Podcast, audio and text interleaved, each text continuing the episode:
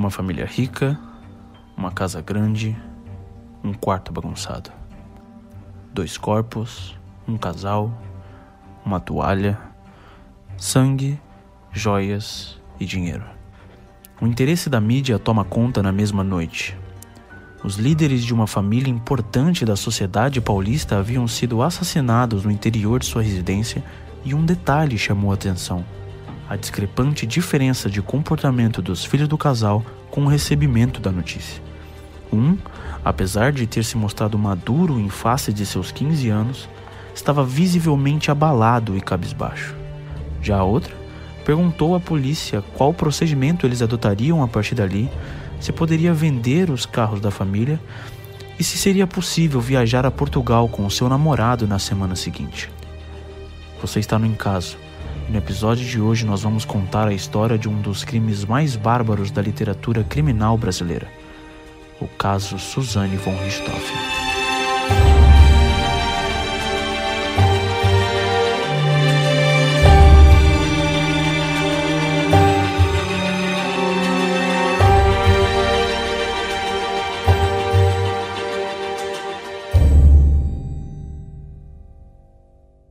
Manfred Alfred von Richthofen era um importante engenheiro alemão naturalizado brasileiro e vinha de uma família de notáveis na Alemanha, sendo que na sua árvore genealógica haviam vários membros ilustres em contexto mundial no que tange às suas profissões. Manfred não era conhecido por ser uma pessoa muito comunicativa ou aberta a relacionamentos, mas haviam relatos de que ele possuía um bom senso de humor e, lógico, de acordo com toda a linhagem de sua família, uma grande inteligência. Marisa von Richthofen, por sua vez, nasceu numa cidade chamada José Bonifácio e era descendente de portugueses e libaneses. Tendo estudado medicina na USP, era considerada a pessoa mais extrovertida de toda a família von Richthofen. Manfred e Marisia se conheceram durante os estudos na faculdade na década de 1970. Com o tempo, depois de todo o casamento, depois de toda a parte do namoro e tudo mais, eles se mudaram para a Alemanha para poderem estudar, sendo que, na volta, Manfred galgou o espaço em diversas empresas até chegar a Dersa, em São Paulo, e Marisia, com o retorno, decidiu que seria uma boa ideia abrir um consultório de psiquiatria onde permaneceu trabalhando até o dia da sua morte. O casal trouxe a vida a dois filhos, Andreas von Richthofen e Susanne von Richthofen.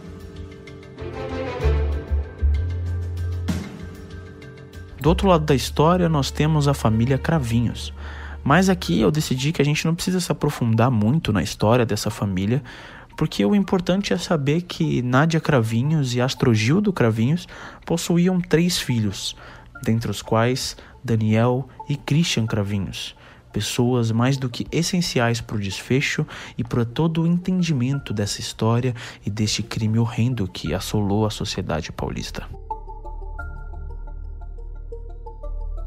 Daniel Cravinhos era conhecido por ser uma pessoa bem tranquila e era o mais novo dos três irmãos. Era sabido que também, desde cedo, Daniel se dedicou arduamente à prática de aeromodelismo e que, graças à sua dedicação, foi multicampeão neste esporte, sendo campeão paulista, brasileiro e até mesmo internacional. Além de disputar esses campeonatos, ele retirava seu sustento também justamente da prática do aeromodelismo, fazendo montagem de aviões. Christian, por outro lado, era visto como uma pessoa extremamente problemática e basicamente se dedicava ao conserto de motos quando não estava aí discutindo com alguém, seja lá por que motivo for.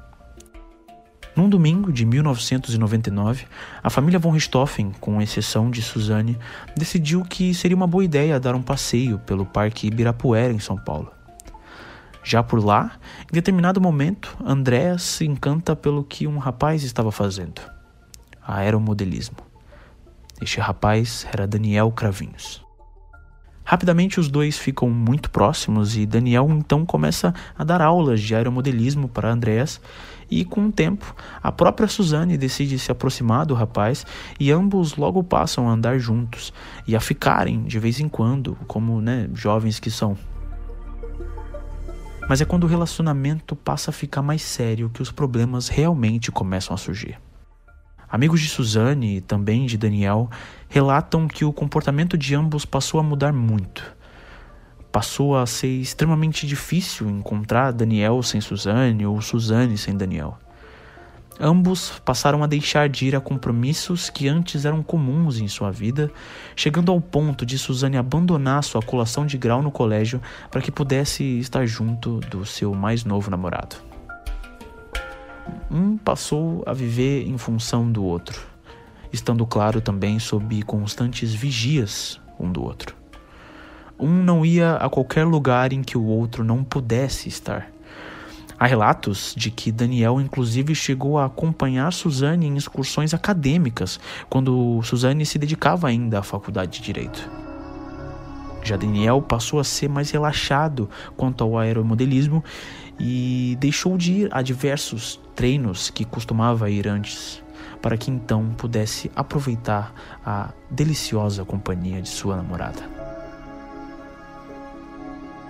No final de 2001, os pais de Suzane então decidiram que deveriam tentar convencer a filha a terminar seu namoro com Daniel, pois Manfred e Marisa teriam descoberto que o rapaz era usuário de drogas. Mas, como se sabe, isso de nada adiantou. Suzane continuava se encontrando com o namorado às escondidas com a ajuda das amigas. Até que um dia seus pais descobriram. Então, ao invés de tentar convencer sua filha a terminar o namoro, eles resolveram de fato a proibir de estar com Daniel.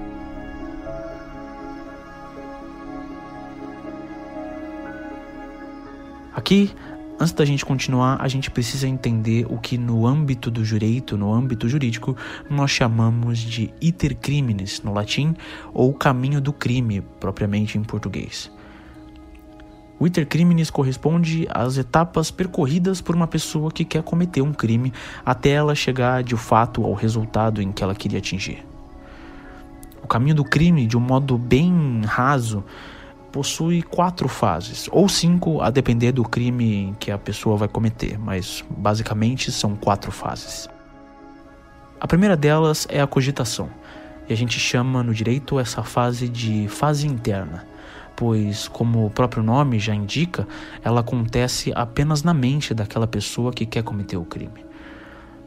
Isso acontece quando algo na sua mente, seja ela provocada ou não, começa a achar plausível a ideia de cometer determinado delito.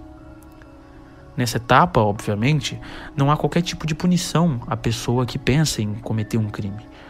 Ninguém pode ser punido por aquilo que sequer atingiu o mundo real ainda, ou por aquilo né, que se encontra exclusivamente na sua cabeça.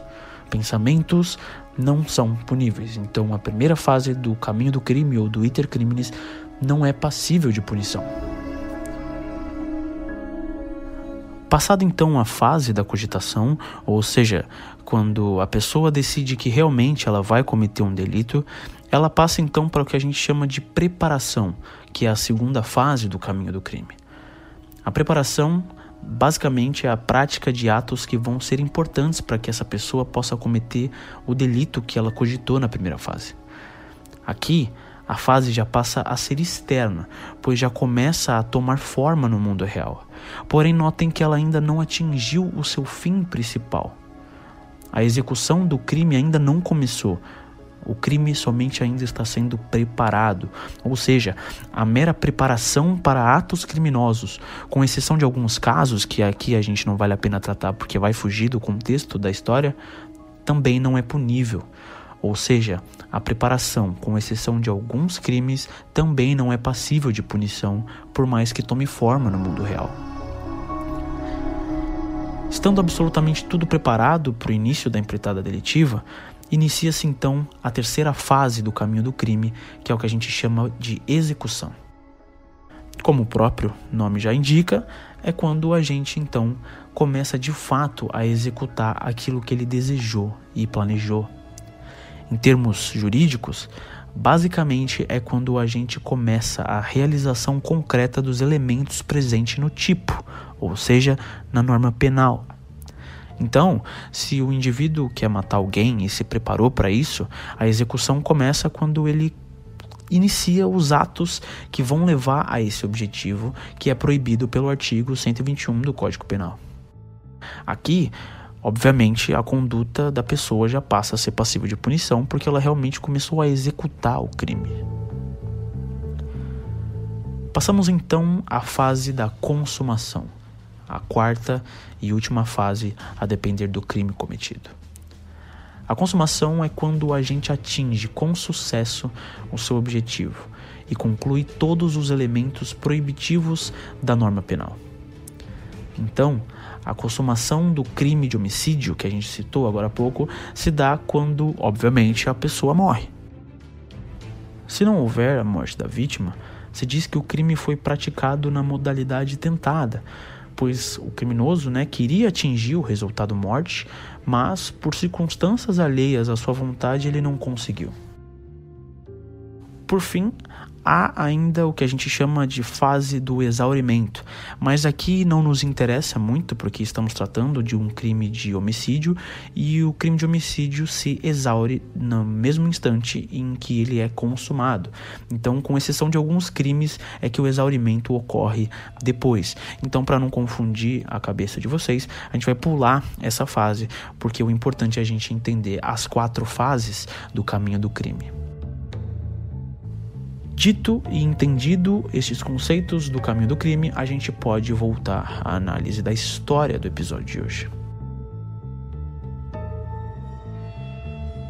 Como eu vinha dizendo, os pais de Suzanne realmente a proibiram de se encontrar com o namorado. Porém, em julho de 2002, decidiram que iriam fazer uma viagem pela Europa e decidiram que seria legal tirar férias juntos a dois. Então, decidiram que iriam passar um mês fora de casa, o que a própria Suzanne von Richthofen depois descreveu como se tivesse sido um sonho. Neste mês, Daniel praticamente morou dentro da mansão da família de Suzanne. Aqui, amigos, é que realmente começa a primeira fase do iter criminis para Suzanne von Richthofen.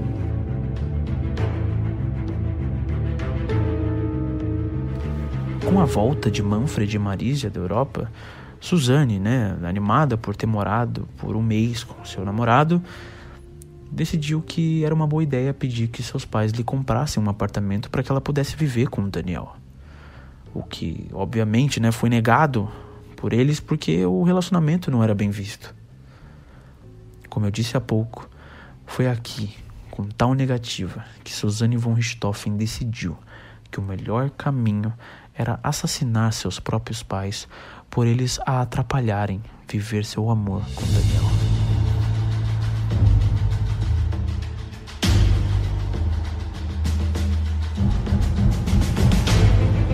Estando superada a primeira fase da cogitação, Suzane e os cravinhos decidiram começar a preparar o crime dias antes do crime, realizaram um teste de barulho causado por disparos de armas de fogo e logo decidiram que a hipótese deveria ser descartada por conta do barulho ser muito alto.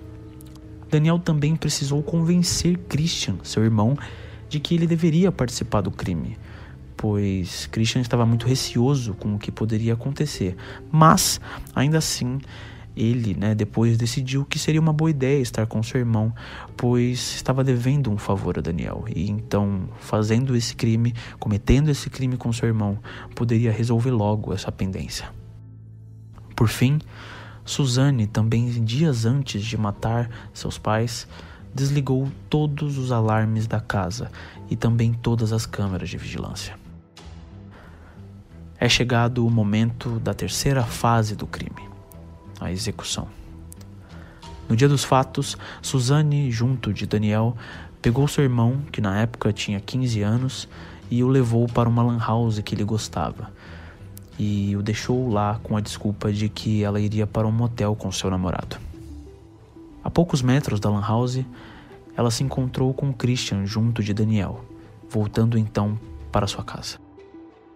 Por volta de meia-noite, o grupo estacionou o carro na garagem da mansão, sendo que no carro já estavam todos os materiais para que o crime fosse executado, ou seja, barras de ferro que eram ocas e recheadas com madeira, blusas e meia calças para que pudessem conter pelos de caírem pela casa, além de sacos de lixo e luvas cirúrgicas.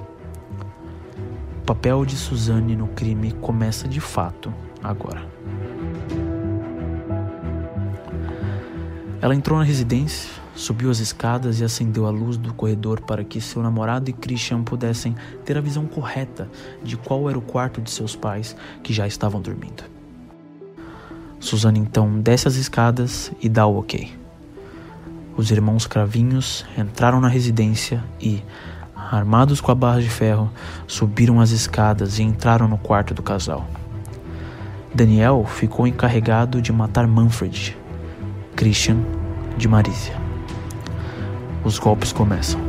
Manfred morre na hora com os vários golpes recebidos na cabeça e Marísia, demonstrando de fato a força que uma mulher pode ter, ao ser atacada, acordou e tentou se defender com suas próprias mãos, o que foi comprovado posteriormente pelo laudo necroscópico, que é o laudo que demonstra a causa da morte das vítimas de homicídio, que constatou que Marísia havia quebrado três dedos.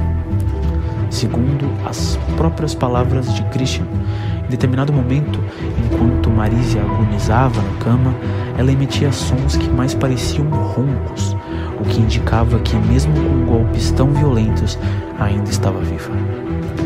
Para resolver esse problema, Christian pegou uma toalha e a enfiou na garganta da mãe de Suzanne, quebrando um dos ossos de seu pescoço. O crime então foi executado e consumado, tendo o resultado morte pretendido por Suzanne chegado com sucesso. Um mistério para a polícia paulista: o assassinato de um casal dentro de casa num bairro nobre de São Paulo. O casal foi enterrado no cemitério da zona oeste da capital, na presença dos dois filhos. O duplo assassinato ainda é um mistério para a polícia. A ideia posterior ao cometimento do delito era simular que o ocorrido teria sido, na verdade, um latrocínio, ou seja, um roubo seguido de morte. Então, o trio colocou uma arma pertencente a Manfred perto de seu braço, ao lado da cama, e cobriu seu rosto com uma toalha. O corpo de Marísia também foi envolvido com um saco de plástico de lixo que a Suzane mesmo tinha deixado previamente ali. Enquanto o crime era executado no andar de cima, a Suzane teria aproveitado este momento para que pudesse roubar todo o dinheiro e espécie que havia dentro da sua casa, que era na verdade guardado numa pasta de couro que tinha um código, mas ela sabia esse código. Suzane então roubou 8 mil reais, 6 mil euros e 5 mil dólares. Para simular que havia sido um roubo, tudo aquilo ali, Daniel pegou essa pasta onde havia esse dinheiro e rasgou por inteiro com uma faca. Ainda na casa, o trio abriu um cofre onde o casal escondia algumas joias, e eles decidiram que seria uma ótima ideia pegar algumas dessas joias, não absolutamente todas, e espalhar pelo quarto para que também pudessem simular um roubo. Os bastões sujos de sangue que foram utilizados para matar Manfred e Marísia foram todos lavados na piscina, além de todo o material utilizado ter sido colocado num saco de lixo. Claro, todos os membros do grupo também trocaram de roupa. Todo o dinheiro arrecadado e as joias também roubadas ficaram com Christian como uma espécie de pagamento pela participação dele no crime, sendo que Após o deixarem na casa da sua avó, Suzane e Daniel então foram para um motel para que então pudessem forjar um álibi para o dia dos fatos. Lá, eles pediram algumas coisas no quarto e, estranhamente, solicitaram uma nota fiscal, tendo ficado lá por 2 horas e 26 minutos, saindo às 2 horas e 56 da madrugada. Havia então chegado a hora de buscar Andreas. Lá da Lan House, eles foram todos para a casa de Daniel e ficaram lá por um pouco de tempo. Por volta das quatro horas da manhã, Suzane e Andreas voltaram para casa e Suzane então passou a simular para seu irmão que estava estranhando o fato das portas estarem todas abertas.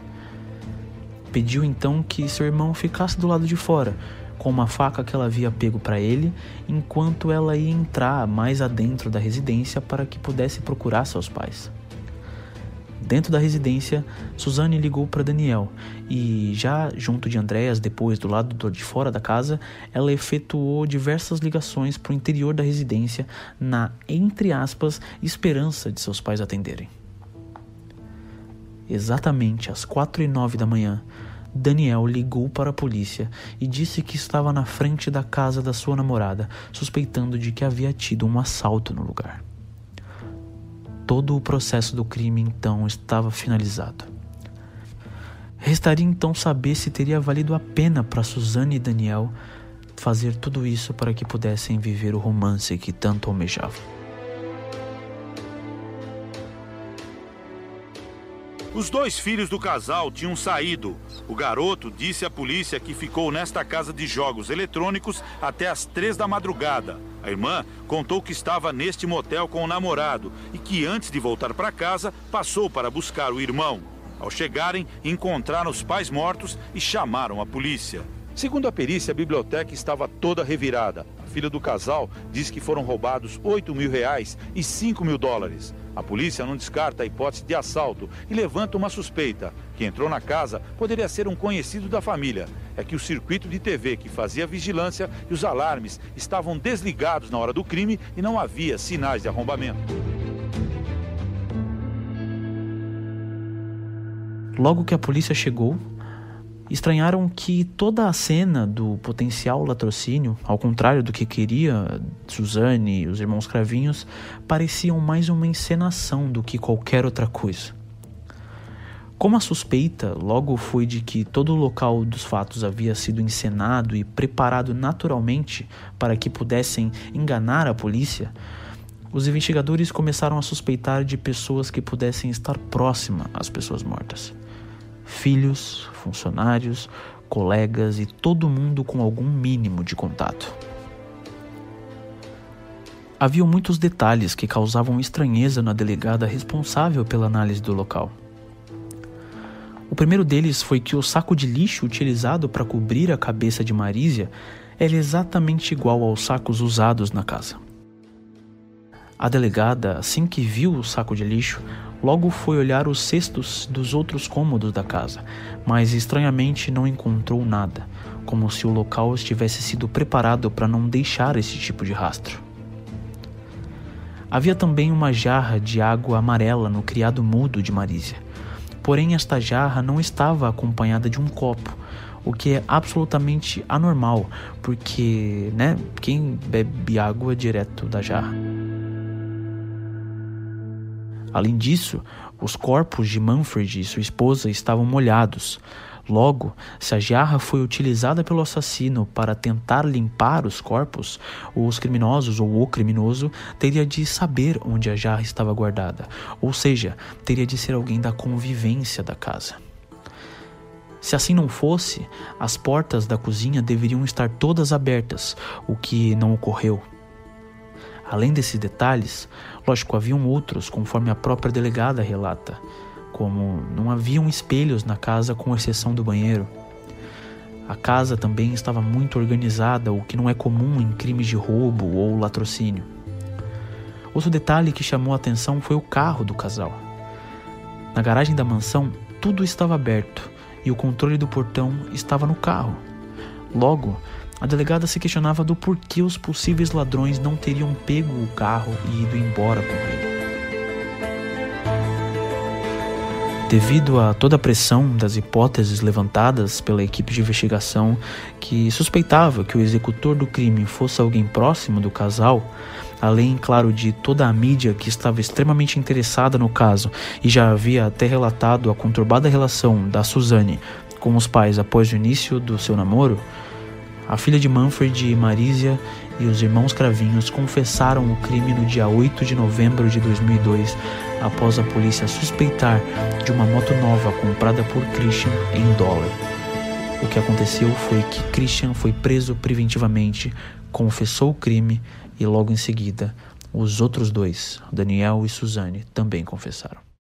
A câmera registra uma conversa ao pé de ouvido entre Barney e Suzane. O microfone, que já estava ligado, capta o diálogo. Ele orienta Suzane a chorar na entrevista. Fala, dá um beijo. Ora. Não vou conseguir. Você tá feliz? Então você tá feliz. Tá feliz? Acabou. O microfone, que continua ligado, capta agora uma voz que orienta a jovem sobre o que falar do ex-namorado Daniel Cravinhos e como se comportar diante da câmera. Acabou, mais nada. Começa a chorar e fala, não quero falar mais. O que ele mandava, o que ele mandava, ele mandava sempre dizendo que se eu amasse era para fazer. E eu, pelo amor de Deus, não quero mais tocar nesse assunto que me faz muito mal. Chega. Acha que se você não tivesse conhecido o Daniel, nada disso teria acontecido na sua vida? Não, nada disso, nada disso. Ele sempre. Sempre me dava muita droga, muita droga.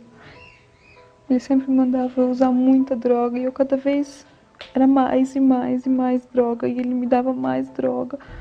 E isso foi, foi acabando comigo, foi ele falava: se você me ama, usa, você me ama, usa, você me ama, faz isso. E eu ia, ia, ia, ia.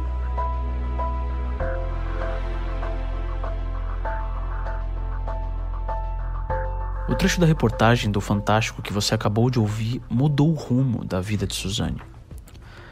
Depois de quase um ano de negociações para conseguir uma entrevista com Suzane, o Fantástico exibiu em 2006 uma reportagem que mostrava a filha de Manfred e Marisia vestida com roupas infantis e extremamente chorosa e amargurada. Porém, em determinado momento, o microfone da reportagem captou de uma forma bem natural, pois já estava pré-ligado, uma conversa ao pé do ouvido entre Suzane e seu advogado, que a orientou a chorar e dizer que ela deveria argumentar que foi influenciada por Daniel. A reportagem serviu de base para que o Ministério Público fundamentasse um novo pedido de prisão preventiva em desfavor de Suzane, alegando que ela, com o seu comportamento, poderia sim influenciar e atrapalhar o futuro julgamento. O juiz atendeu ao pedido, sendo que Suzane foi presa novamente um dia após a exibição da entrevista. O julgamento ocorreu no dia 17 de julho, durando cinco dias, sendo que a sentença foi proferida às duas horas da manhã do dia 22 de julho de 2006.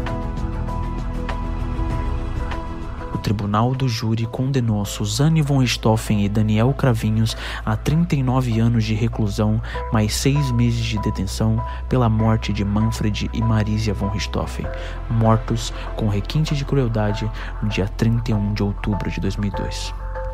Christian, por sua vez, foi condenado a 38 anos de reclusão.